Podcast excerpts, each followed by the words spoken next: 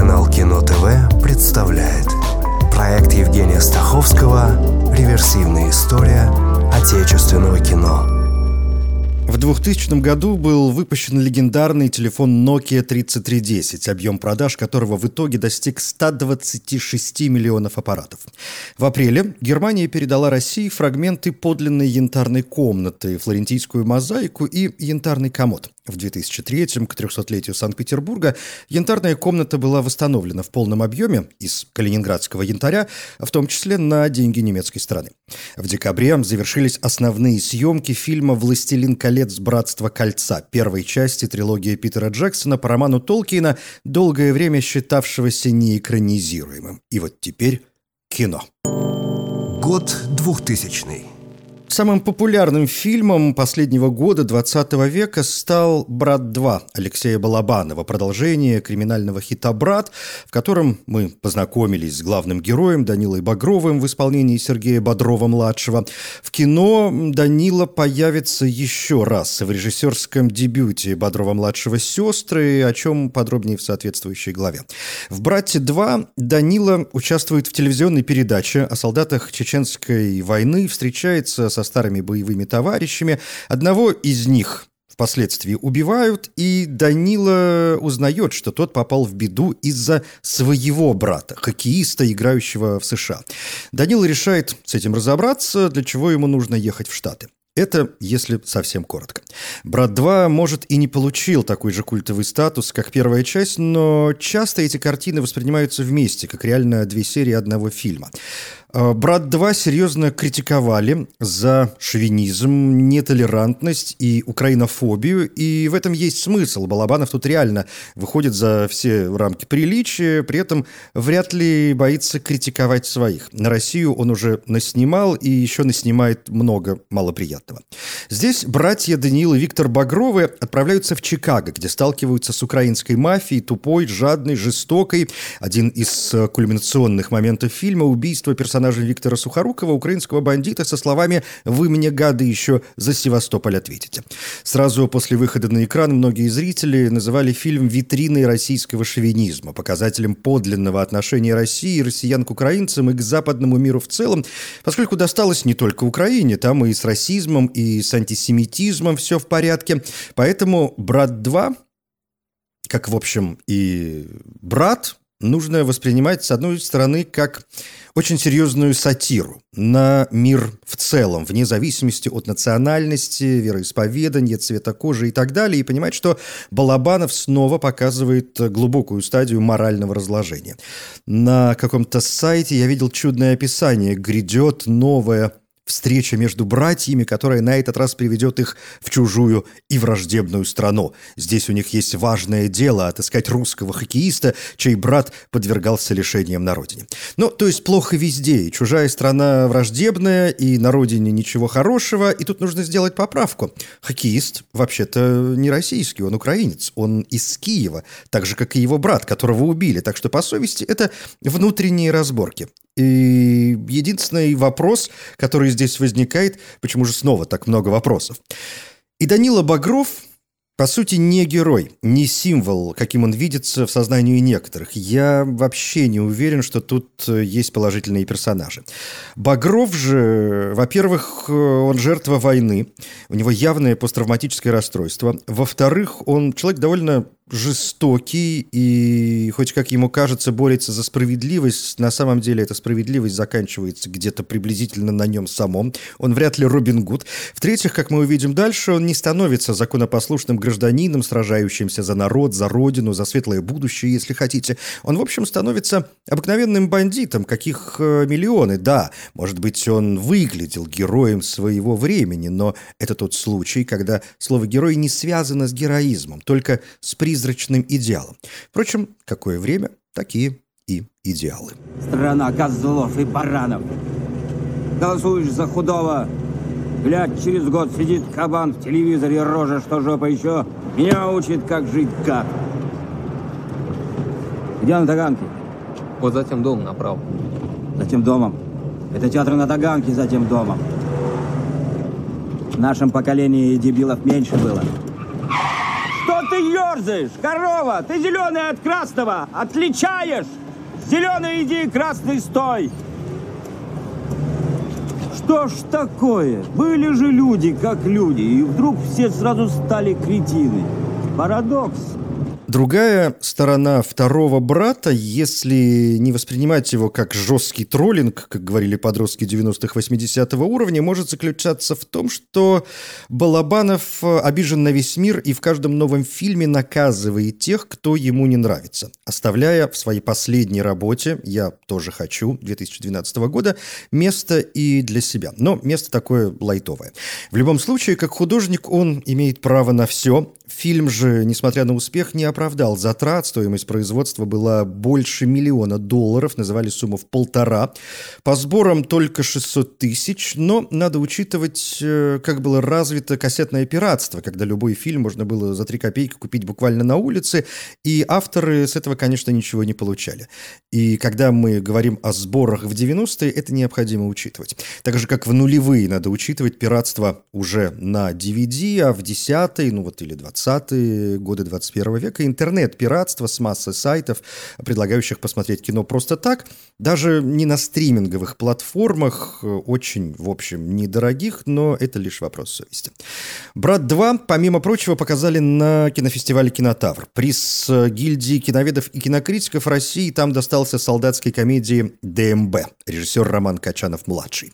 В центре трое молодых парней, угодивших в армию, и по совести Тут сказать больше нечего, поскольку картина показывает э, все прелести армейской жизни, от алкоголя до дедовщины, до тупых солдафонов. Сейчас поймите меня правильно, это не значит, что в армии все такие, но, конечно, случается. Тем более мы говорим все-таки о кино. ДМБ стал очень популярен и получил несколько продолжений, правда, уже без участия Качанова.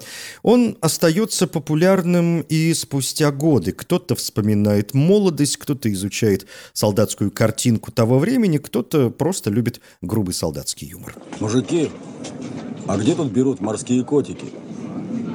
Страйбат у меня нет никакого настроения. С детства не выношу бесплатного физического труда.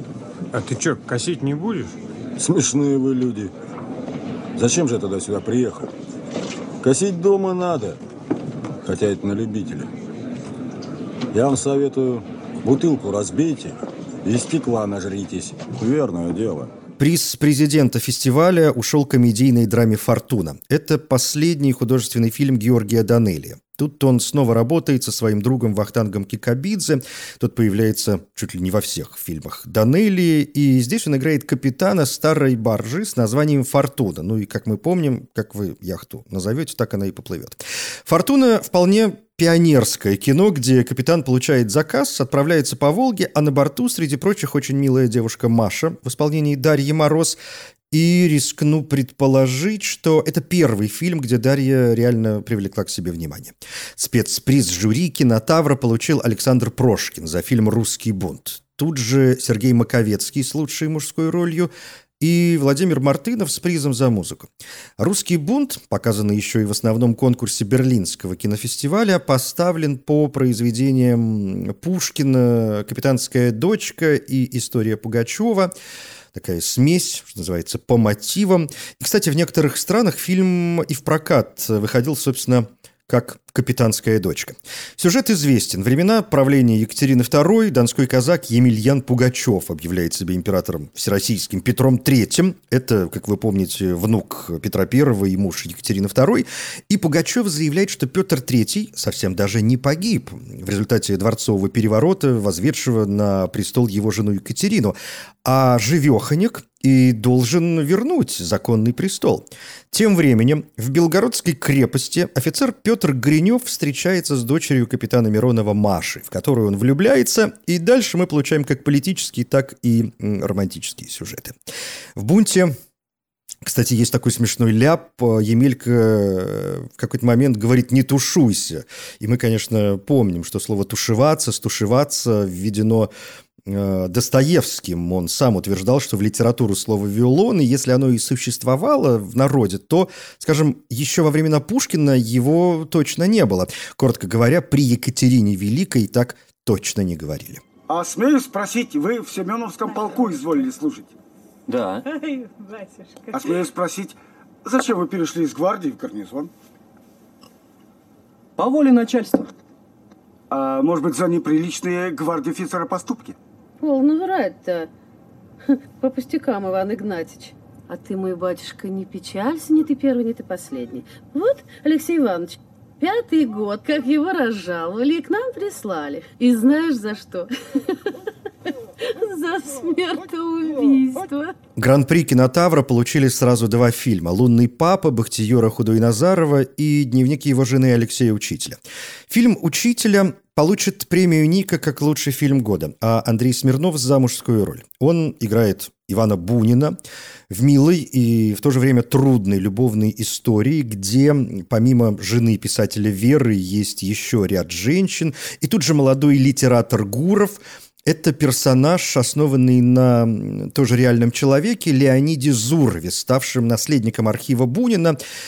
А фильм, безусловно, не обходится без войн и Нобелевской премии по литературе. Бунин, как известно, первый русскоязычный лауреат. А фильм э, неудачно выдвигали от России и на Оскар.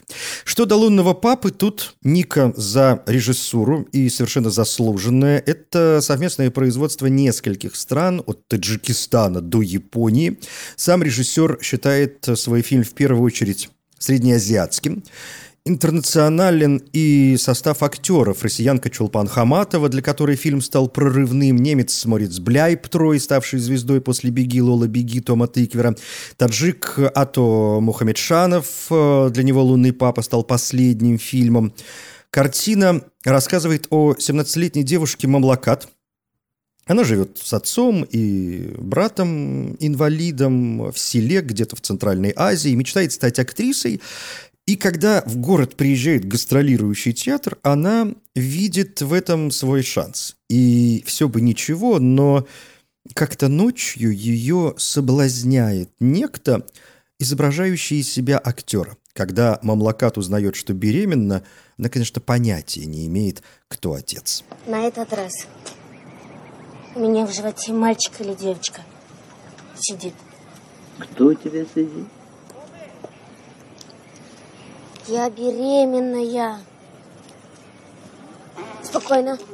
Так, сейчас спокойно, только не взрывайся, ладно, как всегда, не надо.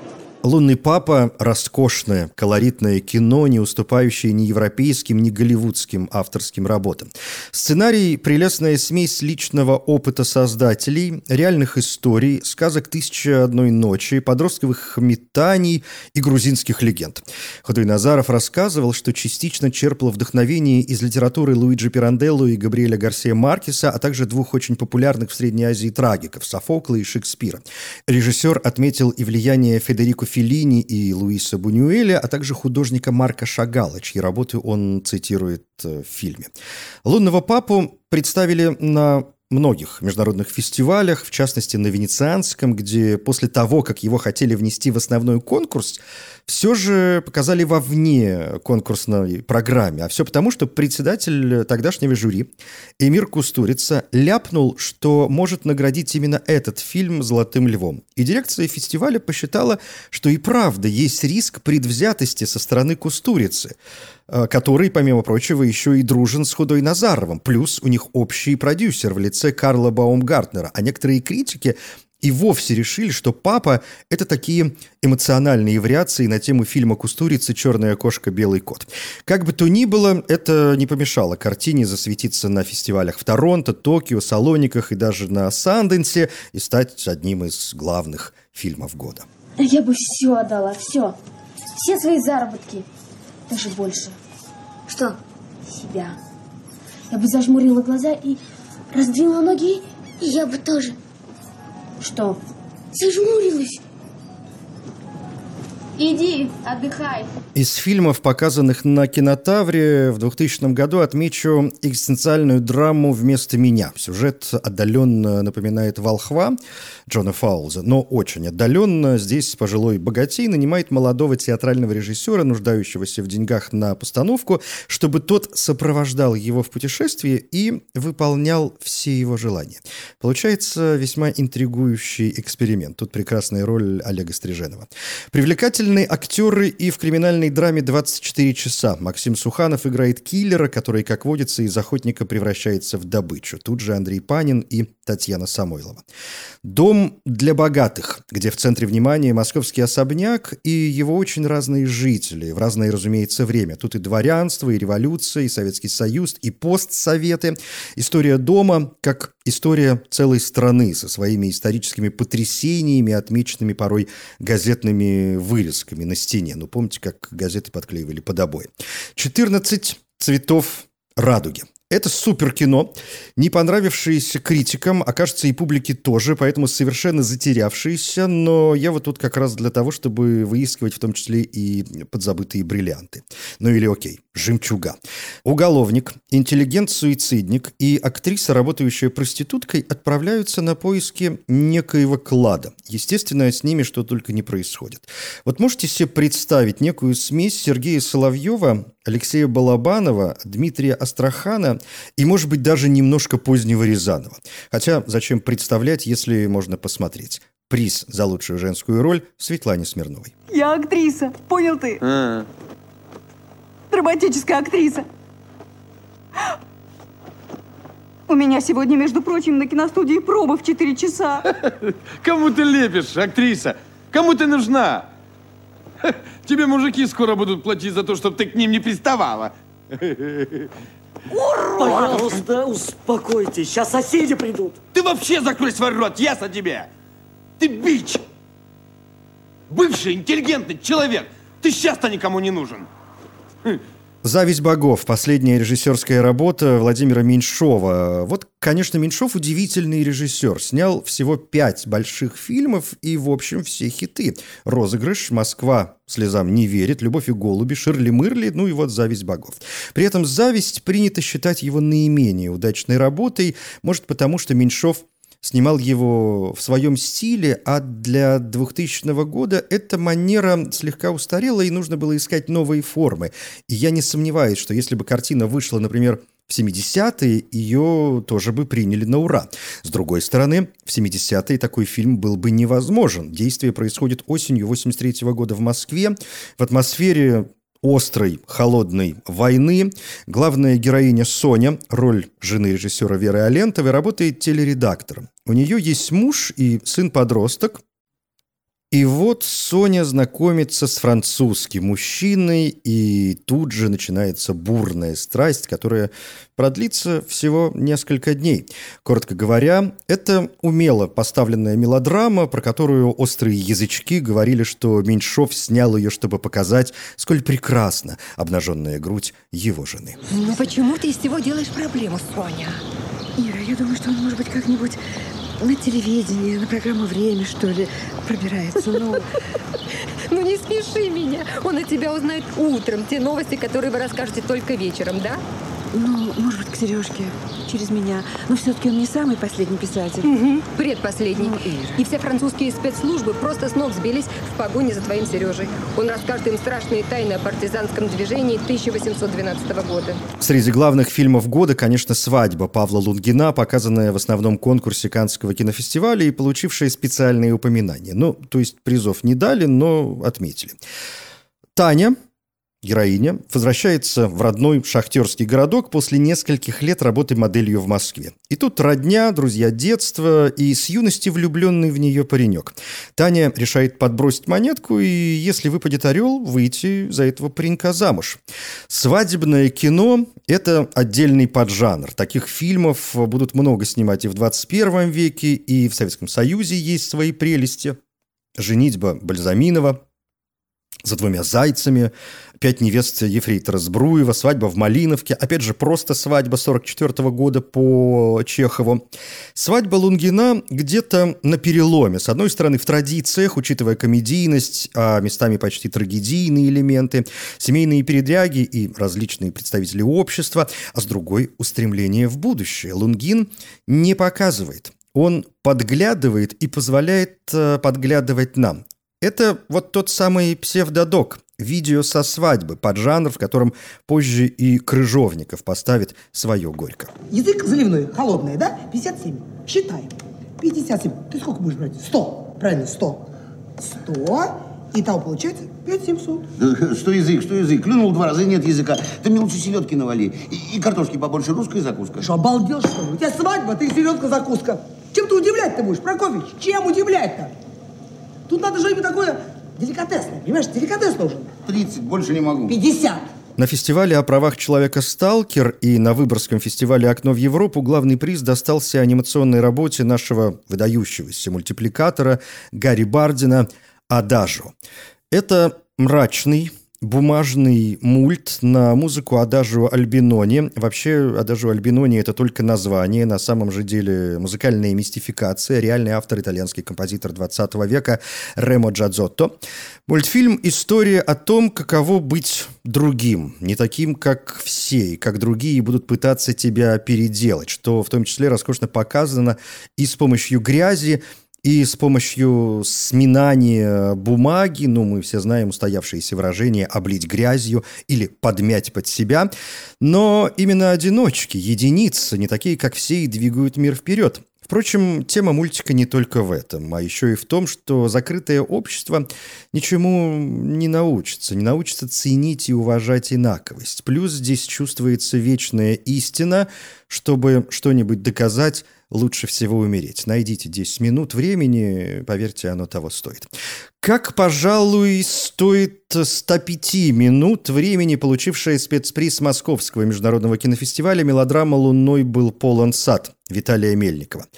Среди фильмов, снятых в 90-е, весьма много сделанного в таком позднесоветском стиле – и этот фильм не исключение, но не исключение приятное, поскольку темы здесь э, возможны уже только после распада Советского Союза. Сидельцы, Солженицын, необходимость сводить концы с концами, сын иммигрант. В центре пожилые люди, случайно встретившие друг друга через много лет. В детстве их вывезли из блокадного Ленинграда, и они были в одном детдоме. К чему теперь приведет эта встреча? Луной был полон сад, очень трогательное, порой на взрыв чувственное кино. Тут роскошная роль Зинаиды Шарко. И я отмечаю ее отдельно еще и потому, что Шарко актриса очень кино недооцененная. Ее, наверное, можно даже поставить э, рядом с Раневской. Столь малое количество ролей – потеря для большого кино сколько могло бы быть. Хотя, с другой стороны, может и прелесть как раз в том, что мало. За роль в этом фильме Шарко получила несколько наград, в том числе «Золотой Овен» и «Ника». Ты знаешь, в твоих походах нет никакой нужды. Очень скоро сдам свои мемуары в издательство, и тогда... Вот когда сдашь? Тогда и брошу. Ну, в конце концов, Андрей может нам помогать. Вот когда будет помогать, тогда и брошу. А может и нет. Все-таки я человек. Конечно, ты человек. Только не забывай. Тебе за 70? Да. Мне за 70, но я человек. Среди фильмов 2000 года «Звездочка моя ненаглядная» Сергея Микаэляна, важное кино про ужас чеченской войны и потерю детей, что мало повлияло на будущую жизнь страны, пройдет совсем немного времени, и людям снова нужна будет смерть. Тут же фильм фактически начинается со сцены опознания солдат их матерями, их семьями, солдат, разумеется, погибших. Но в целом это фильм о любви и верности. «Послушай, не идет ли дождь?» Аркадия Кордона. Созерцательно-психоаналитичное кино про писателя. Роль Алексея Петренко. «Москва». Криминальная драма, как обычно, чувственного Александра Зельдовича со сценарием Владимира Сорокина и музыкой Десятникова. Музыкой, напоминающей творение группы «Калибри». И до чего тут прекрасная Татьяна Друбич. 27 украденных поцелуев Наны Джорджадзе. Совместное производство, красивое любовное летнее комедийное кино с Пьером Ришаром, юношеское Любовь, практически инициация, эротика витает в воздухе от прямых намеков до фильма «Эммануэль». Картину показали в Каннах на двухнедельнике режиссеров.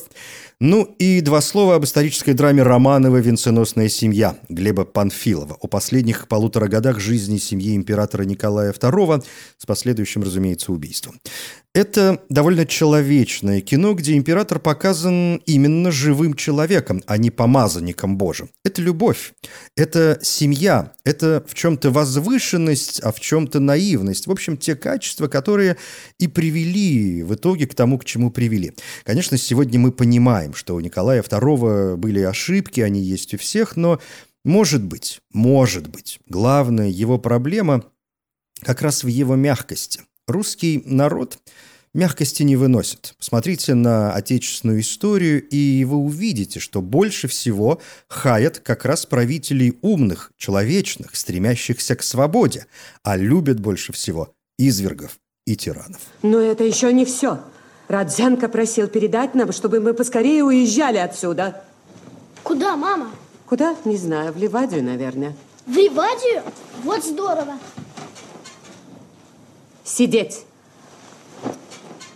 А по-моему, мама, это очень хороший совет.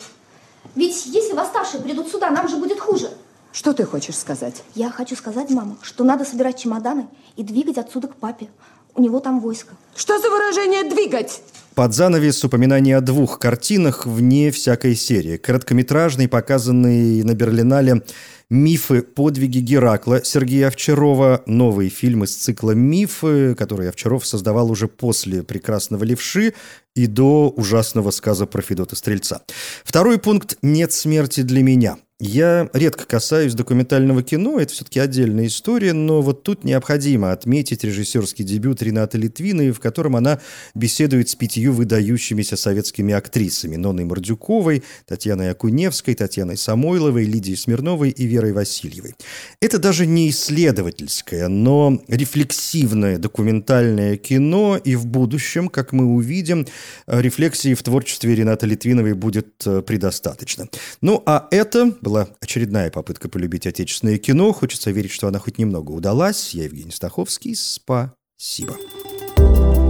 Реверсивная история отечественного кино.